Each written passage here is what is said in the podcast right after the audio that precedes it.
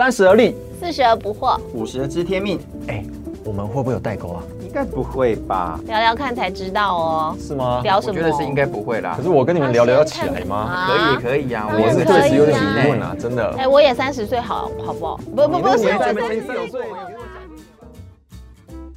欢迎回到而立不惑知天命，我是正一。我是康康，我是宪平，今天呢，我们要来聊聊什么事情呢？啥？啥？关于四十岁的康康。哦，好，刚关于康康姐的什么事？就我知道，康康现现在是社工福利把它企业化的先驱，对不对？嗯，可在二零。一四年，呃，整个的政府才意识到这个问题。听说你们很早就成立这样子的企业吗？二零一零年就成立了，二零一零年，所以你应该从小的时候，这是你梦想嘛？我知道你台好像念台大社工系是吧？对，对，从小就是要服务他人为志业嘛。怎么可能？哎，大家我有个问题，就社会企业是什么？社会企业的定义是怎么样？社会企业它可以从广义跟狭义来看。那如果广义来看的话，就是说这个企业所呃生产的这个产品，它的生产的过程跟它的产品本身都有在解决社会问题。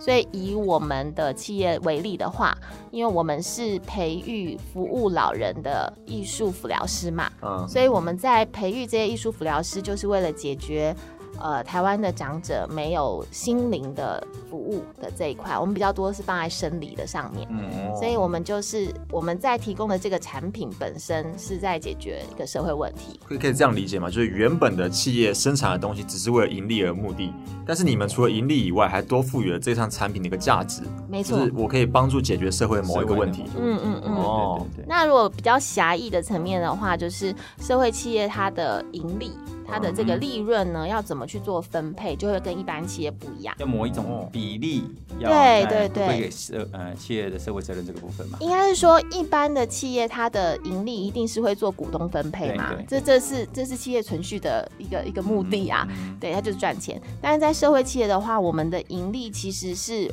不会去某种比例上不做股东分配。那像我们的呃社企，我们的社企才一开始的时候，我们就已经定定我们不做任何的股东分配，对。但是大部分来说是，只要你不是全部都去做股东分配，你要有一定的比例，你做回馈到你要解决的这个社会问题，那么你也是属于社会企业这样子。嗯，所以你刚刚提到呃那么专业的社会企业，所以你还没有回复哦，还没回答你的问题啊、从小的其实我从是当小老师吗？还当太我我空人？是从小非常的胸有大志，真的吗？真的真的真的，后来点掉了，是点掉了。就是 呃，小学不是老师都会问你说那个作文题目，就是我将来要当什么什么太吗空？人，对，我记得我们全班都没有一个人答案跟我一样。我的答案就是我将来要当一个新娘。我还记得，新娘对对对，我还画了一个像公主一样的那个图，有没有？那个时候就有怕自己是剩女，是不是？没有哎、我就是不知道，我从小就很憧憬，可能是因为我看着我妈妈跟我爸爸之间的他们的很，他们很幸福啦。美好的爱回忆。对，所以我我可能想要成为下一个我妈妈吧。哦对，所以从小，然后我我回回顾我的整个求学历程，就是呃，我很顺利的念了我想要念的学校，然后呢，也在大学的时候呃修了社工系，那也是真的是我想要念的。哦那时候什么学校？我哪哪一个学校？哪个学校？台大。对啊对啊。对啊哦，台大。台大台大之前是附中，哦那嗯我为什么要念附中呢？原因很简单，嗯，因为那个时候只有附中的女生可以留长头发。哎哦，为什么？为什么？对，那个时候北一女、中山、景美，呃，就是大家都有发镜，对对都要剪只有附中的女生没有任何的发镜。他们只能到肩肩肩膀这边嘛，对不对，我所以我的高中是留及肩的那个天长发，所以只有对附中打破了及腰及腰长，只有附中打破这个魔咒，就是头发长见识短这个东西。什么头发长。所以附中头发长，见识也长。谢谢你啊。哎对，就是附中是那个时候所有呃学校里面就是最自由的嘛，嗯嗯，一一直都是这样说啦，对。嗯然后附中的女生又很少，嗯，就是只有两班女生，其他全部都是男生这样子。那个时候找到新郎所以你，想想看，我为什么要进这样子的学校？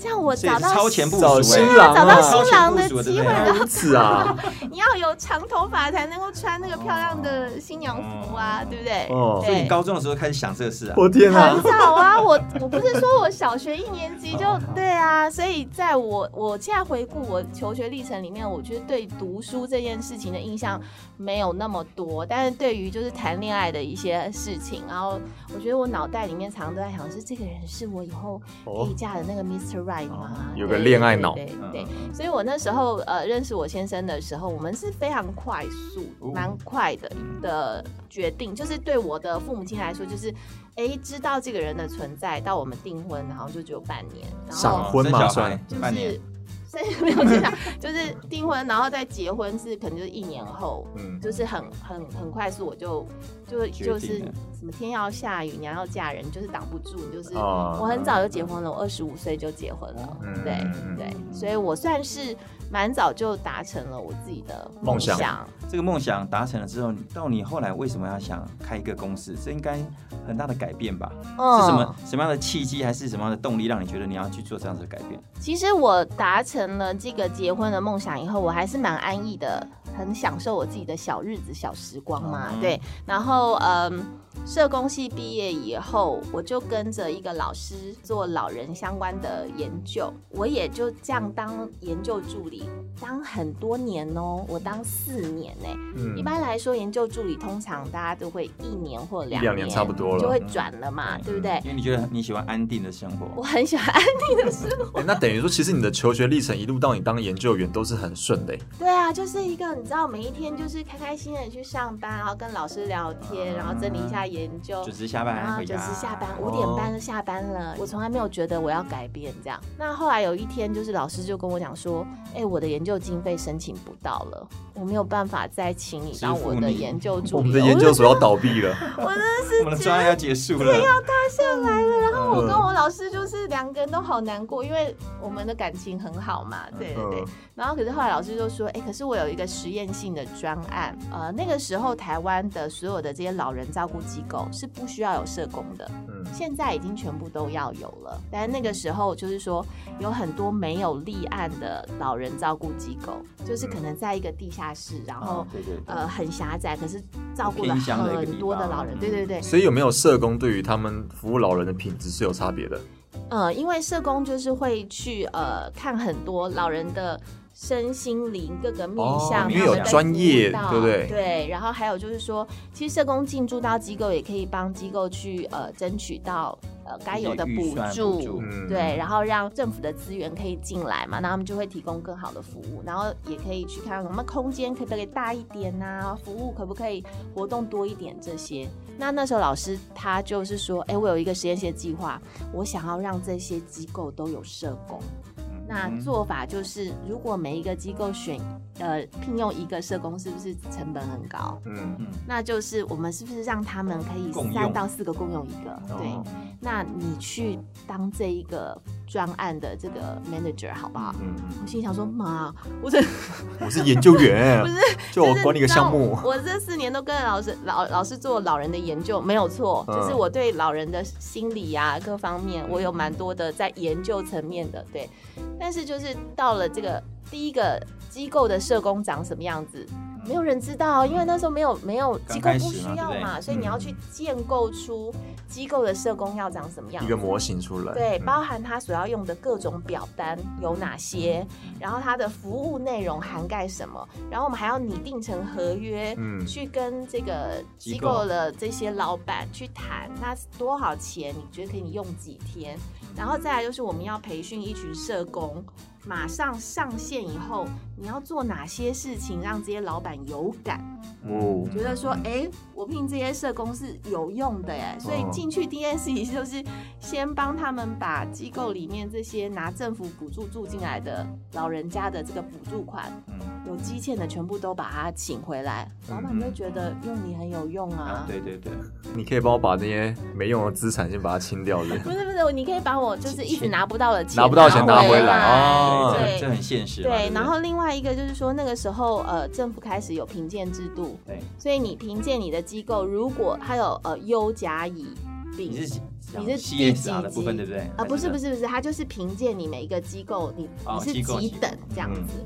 那所以如果说你是优等，你是甲等，那那你就可以有个牌子挂在你的机构，说我是优等的评鉴机构。是优良猪肉，嗯 那个时候其实对这些机构老板来说，这个评鉴是头很大的。很很抽象，对不对？它的它的那个呃评鉴表单是非常多页，然后密密麻麻，然后每一项对应到的什么什么东西，然后你可以拿几分。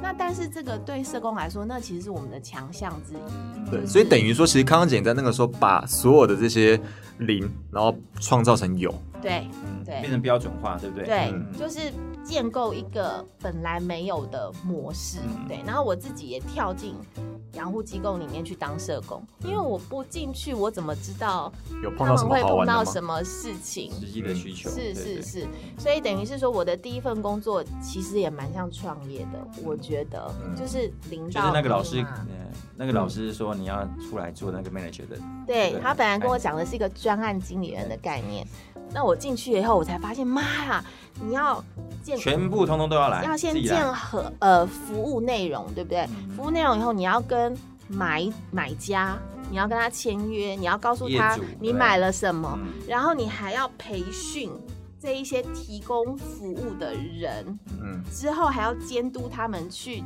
提供标准化的服服务。务，中间产生的任何的问题，我们都要去解决。解决。嗯。然后谁如果离职了，你还要派一个，哦不一定要离职，他病假好了，你就要派一个适合的人进进去。对，所以其实现在回想起来，呃，那个时候做的事情跟我现在做的事情，某种程度上是有有这个呃雷同的地方啦。对嗯对，所以我等于是说莫名其妙的成为了一个这样的角色。你进入到这个产业，好像也不是你刻意去规划出来的，对不对？跟你嗯原本的梦想是相差非常的远。那你你从新娘到成为一个企业主，中间过程当中，你自己啊、还有家人有什么样的冲击吗？可以跟我们分享吗？其实我那时候做这个机构社工的这个这个专案的的专案经理人，嗯，他还没有到成立企业，还没有到这个部分。那我那个时候很大的一个冲击是，带人怎么这么难呐、嗯，对管理，管理就是就是因为你们之前做直直接服务嘛，你嗯们就接到，然后就直接面对你的。我自己在机构里面当社工很 OK，嗯嗯呃，老人家很喜欢我，老板也很喜欢我，然后我们都很好。我只要去那边上班的时候，我都很开心。那但是呢，回到培训跟问题解决的这一块，我们那时候呃半年就要招募大概十四位的社工，我记得，所以所以呃一批两批这样进来，我就突然之间要管来二三十个社工，嗯在我的手上，那就问题就会很多嘛。那我就常常就会觉得说，哎、这个东西不是已经讲过了吗？为什么到了服务现场他还会又要错呢？对，又会错呢？或者是说他又要打电话来问说，哎、那个什么什么东西？我想说，那不是在我们某年某月会议里面的第几项第几条不是讲过了吗？那可是我后来就发现，我的这个反应引起了他们非常大的反弹。就是他们就觉得说讲过不能再讲哦，你讲我听不懂，那是你的错，不是我的错。嗯对，哦或者是后来还有一段时间是他们这一群社工集结起来，就是就是呃，那叫什么呢？就是对我非常的不满意。抵制你吗？对对对，他们就是会哦，他们有罢工吗？秘密开会，然后呃，哦就是讲我的不好，哪些需要改进的点？或者觉得我带给他们什么样的压力挫折哦，对，那时候你心情怎么样？很低啊，非常非常。你是怎么？知道的？我是怎么知道的哦？好像是其中的一在旁边偷听其中的社工告诉我的。讲我的坏话，然后门里面在讲你坏话，门外面的人在哭。我有哪呢印象有一天的晚上，就是我知道他们正在外面密谈。嗯，嗯，我不，我为我为什么会知道？我真的现在记不得了。我我知道他们在某个地方密谈，然后我在办公室里面非常的愤慨，然后我觉得说他们讲的那些东西明明就不是这个样子。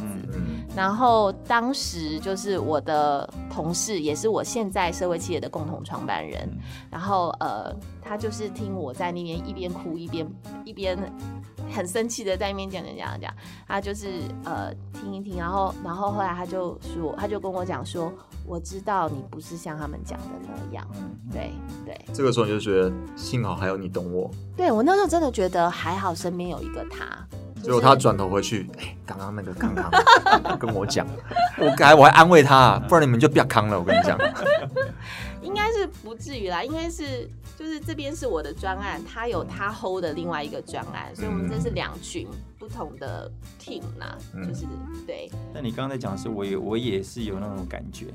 其实我们做事情会比较有计划性，而且对自我要求比较高的人，常常常会不自觉的给旁边的人一些压力。很大的对对对，压力。我还记得有一次我在做一个活动，然后呢，我就跟那个呃跟我们的 partner，我就跟他讲说，你要记得呃在一个月之后你要做这样子的海报，然后把印出来等等之类的。他跟我说没问题，没问题。然后呢，等到活动前的两天，他跟我讲说，正义哥，我做不出来。我说为什么？你为什么做不出来？你早点跟我讲。他说，因为我知道你压力，你的要求很高。那我又怕做不好，我很想做，所以我等到最后一刻，我我没办法，我才能告诉你说我做不出来。当下我就整个快快崩溃，就像你刚刚讲的，真的，我跟你讲，就是我就怕被骂了。啊，对啊，所以我就觉得某种程度，你到一个程到有时候你在当当开始你要组建一个团队的时候，或者是你要做一些决策的时候，你不得不有一种孤独得得自己的承受，所以嗯高处不胜寒，是不是有一种感这种感觉？其实到现在都还是，我们现在我的公司都成立十年了嘛，嗯对。然后我常常会问我的 member 说，哎，这件事情啊，就是我们现在就是看到这个处理是不恰当，或者这个过程中，其实你们应该有很多的疑问。你们为什么不来问我？对然后得到的反应都是因为我们看你很忙啊。啊，对对对，这是你知道，每一次听到这个答案，就会觉得很生气。我说，我不是都一直跟你们说我在忙，请你都一定要来跟我讨论。嗯但是就是回到听的人身上，嗯他还是选择不来找你嘛但。我觉得有一个点就是在于，因为康康姐跟正一哥大部分的时间都是当老板的角色，所以你们比较已经忘记可能当员工的感觉了。嗯，那也许当员工的感觉是觉得说，哎、老板真的很忙，而且我又讲这个事情对他来讲到底重不重要？第二个是我讲的事情，他会觉得我这个问题很白痴。然后如果我问这个问题不重要又很白痴，那我的心里的地位在老板心里的地位是不是大打折扣？嗯，所以他这个权衡之下就很难去跟老板开口。是，但老板如果又不那么善于沟通，或是不那么开工不成的时候，在某种程度上，员工一定会选择这样做，因为他怎么样，怕被骂。嗯嗯嗯，我觉得会有这样的心态出现。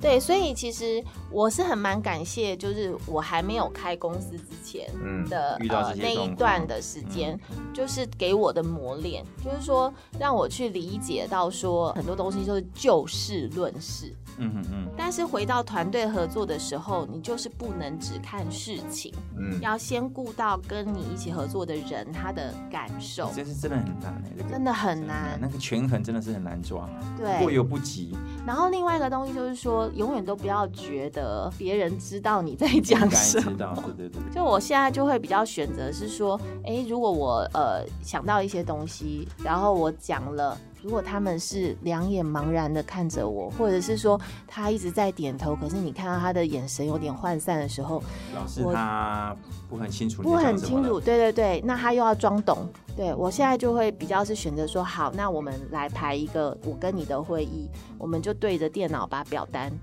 就是确认一次，然后或是流程我们再跑一次。就是我觉得这个陪跑的概念就会对我来说是一种学习。我觉得这是管理者一个蛮重要的心态，就是你到底是在考量你的员工有问题，还是考量你自己本身有问题？嗯因为嗯，因为康康姐后来的做法可能是在考量自己本身是不是也许有做法有问题，对，所以改变了这个做法。嗯那也许有时候员工其实他是没问题的啊，因为你只是不知道每个人本来交流都有问题，交朋友都会有那个问题，更何况老板跟员工之间还隔了一层更大的膜。对，宪平讲到一个点，有一次我跟另外一个创业家在聊这个话题，然后呢就讲到公司里面不适任的员工，或者很爱迟到的员工，或者是 永远听不懂你在讲什么的之类的各种问题。对对对，然后你知道，就是两个创业家在讲到义愤填膺，然后旁旁正好那一天的谈话呢，他的老婆在旁边，我的先生也在旁边，嗯他们两个就一直在那边偷笑，因为平常都在听我们讲这些东西。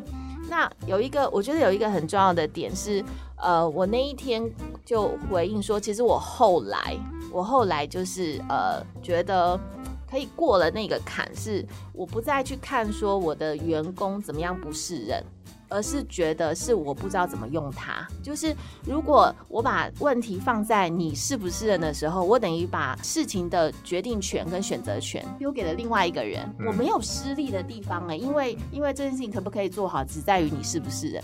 可是如果我把这个东西回到我自己身上，是我会不会用你，我知不知道怎么跟你工作，那这就是我可以使力的地方。嗯，嗯，所以我我觉得对我来讲，这个创业历程的有一个很大的转折是在这个思想上的改变，嗯这样。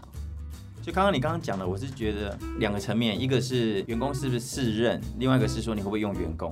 其实这个是很很两难的。其实我也会这种深感同身受，就是说，尤其我们常常会自我反省的人，嗯其，实你不觉得很痛苦吗？很痛苦啊。就是你会觉老是觉得说，哎、是不是我不够认同他啦，不够给他肯定啊，等等等之类的。但是我我要说真的，这个在一般的华人企业来讲，以前就是就是我告诉你这样做，这样子做，这样做就好了。嗯那相对的，像国外的一些企业，他想会讲到，比方说企业主如果跟员工之间的建立一个好的关系等等之类的，在这过程当中，应该有很多你的辛酸史，对不对？有没有什么例子来跟我们分享一下？例如说，我们那个上班就是我们，我觉得我们也很有弹性哦。我们是嗯八点半到九点半，你这个时晚间上九点半啊。没，有早上，就在一个小时的时间内你来上班都 OK，你是非常弹性质的这样。那我之前就是我的第一个员工，哎，我现在有个问题，那下班呢？下班就是9点半你也是有一个小时的弹性。对，也是有一个小时的弹性。哦你早来你就可以那我早走。你们几点下班？弹性呃，你如果九点半就是六点半走，哦，有这样分的就对了，自己算自己算自己。算。但是我的第一个员工 always 都是大概十点或十点半他才会出现。哎，他超越你的弹性很多哎。对，然后每次来就是非常愧疚的来，然后呢，一进来就是低气压，所以他嗯一很低气压，你也不敢问他发生什么事情。哦，哎呦，这招厉害。对，然后后来后来发现就是说，这是他的这是模式，就例如说他把案子做了一件事，因为他搞砸了，嗯，他就先给你低气压。但是我后来去理解到说，因为他觉得他自己做坏了，嗯所以他在自责中。但是对我来说，我就会觉得，因为你搞砸，你不是应该先来认错吗？或者是你要先告诉我说，你下次的改进方式是什么，而不是哎、不是你就是先低气压，然后就是弄我们旁边人全部人都不跟你不敢跟你讲话，嗯然后呢，这事就慢慢地防卫过了对，情绪绑架。对情绪勒勒索索，对嗯勒索。但我觉得就是说，他可能并没有意识到说他他不是为了情绪勒索而做这件事情，他只是觉得我就是愧疚，走不出我的那个圈圈那个框框。但是对我们旁边一起工作来说是非常痛苦的。无力，的对对，然后另外就是说，他会跟旁边其他人就是一直讲说我要离职，就是我不想要待在这里，然后或者是说，哎、你到底为什么可以待那么久啊？就是你你确定你要待下去吗？你有没有要离开对对对，我们那时候有新同事进来的时候，他就说，你确定你要待下去吗？这样子。哦就这些都是我后来才知道的，就是后来我们开诚布公讲，我才我才晓得。那其实刚刚就是建议哥提到那个自省的问题，其实，在那个过程中，我一直都在问我自己，我做错了什么？是不是我的工作给你的内容是不对的，然后以至于没有办法激发你的热情，还是我不够体谅你现在的状况？你是情商吗？还是你家里有什么不开心的事吗？我是没有了解到你，还是说是我的激励的政策不对？对，我们还为此就是后来变成是说，你的呃薪水是一个薪水，只要你那那一个月没有迟到，你就额外有一个奖金，哦，准时打卡奖金。准时打卡，你只要每一天准时，你就额外有一个奖金。哦，可可是我觉得，应该没什么效，对不对？呃，我觉得某种程度上也许有，但是我觉得要考虑到就是你的权利跟责任还有你的义务同时有没有达到平衡。因为他现在得到的是有这样的权益，对，嗯但他的责任跟义务他要履行吗？我们先跳回现在好了。现在他是一个非常积极，然后工作非常非常负责，然后很很给力的一个、一个同事。嗯，对，那怎么做到的？我觉得就是刚刚我说的，就是在过程中，我觉得自省其实也是好事，就是说给我这个问题、这个状态有一个不同的角度的机会。我后来有一次，我就找他谈，我就是跟他说，我相信没有一个工作会永远做下去。那我们就是先来看短期，如果这个工作你只做三年好了，你希望三年后离开的你是什么样子？那我觉得我们如果是一个球队，那我从教练的角度，我要看说，今天你这个球员你要长成什么样子，那才是你在这工作上的价值嘛。我们不要去讨论说你你完成了我们的 KPI 的这一二三四五六七八九十这几项，而是回到你自己的身上这样子。那我觉得那一次的谈话就很关键，就后来以后就感觉有一种脱胎换骨的感觉。因为在我理解，可能进到社会企业工作人可能会比较有相同的愿景，在做这件事。可能大部分的人的工作就是，哦，我就是想要赚钱，呃，我为了温饱。那可能做社会企业人可能会有另外一层的社会的责任，就是说我想要把对这个社会有益的事情做好。别人对，可是我觉得蛮好，还蛮蛮妙，就是当时那位同事可能没有像你们一样有这样对这个这份的热情，这个社会公益的热情，对不对？我想是没有这么大，所以后来是帮他找到了这个热情。对，就是我们问了一个很关键问题，到底你到底为什么要做这个工作？对，对，如果你是为了价格，嗯就是一个薪水的话，那你大可以去做别的。对但如果今天你为的是价值，那我们来讨论清楚你想要的那个价值是什么。对，嗯那我觉得后来其实是当他。呃，那个心态转换以后，然后他从这个整个工作历程中看到很多他自我的成长，然后以至于他可以更有热情的去投入在这个工作里面。他刚刚讲了一个点，我在思考，就是说你是帮他找到他自行的一个点，那个 point，所以他才会去认真去思考这个这个事情嘛，对不对？嗯要不然他可能只是来朝九晚五，然后来上班啊，然后等等之类的。当他你问他那个问题，我觉得还蛮深刻，就是说你三年之后，你希望成为怎么样一个人？我觉得这是蛮重要的一个点。嗯我在想哦，因为其实有时候为什么老板跟员工之间会有理解上的落差？很多员工会觉得说，对你老板都给我画大饼，对吗？有，当然你赚钱是你赚最多啊，对吧？我就只赚那个薪水，你不给我多一点，那不就这样吗？我我难道做就应该吗？因为最后大头被你赚走嘛，那你现在给我画个大饼。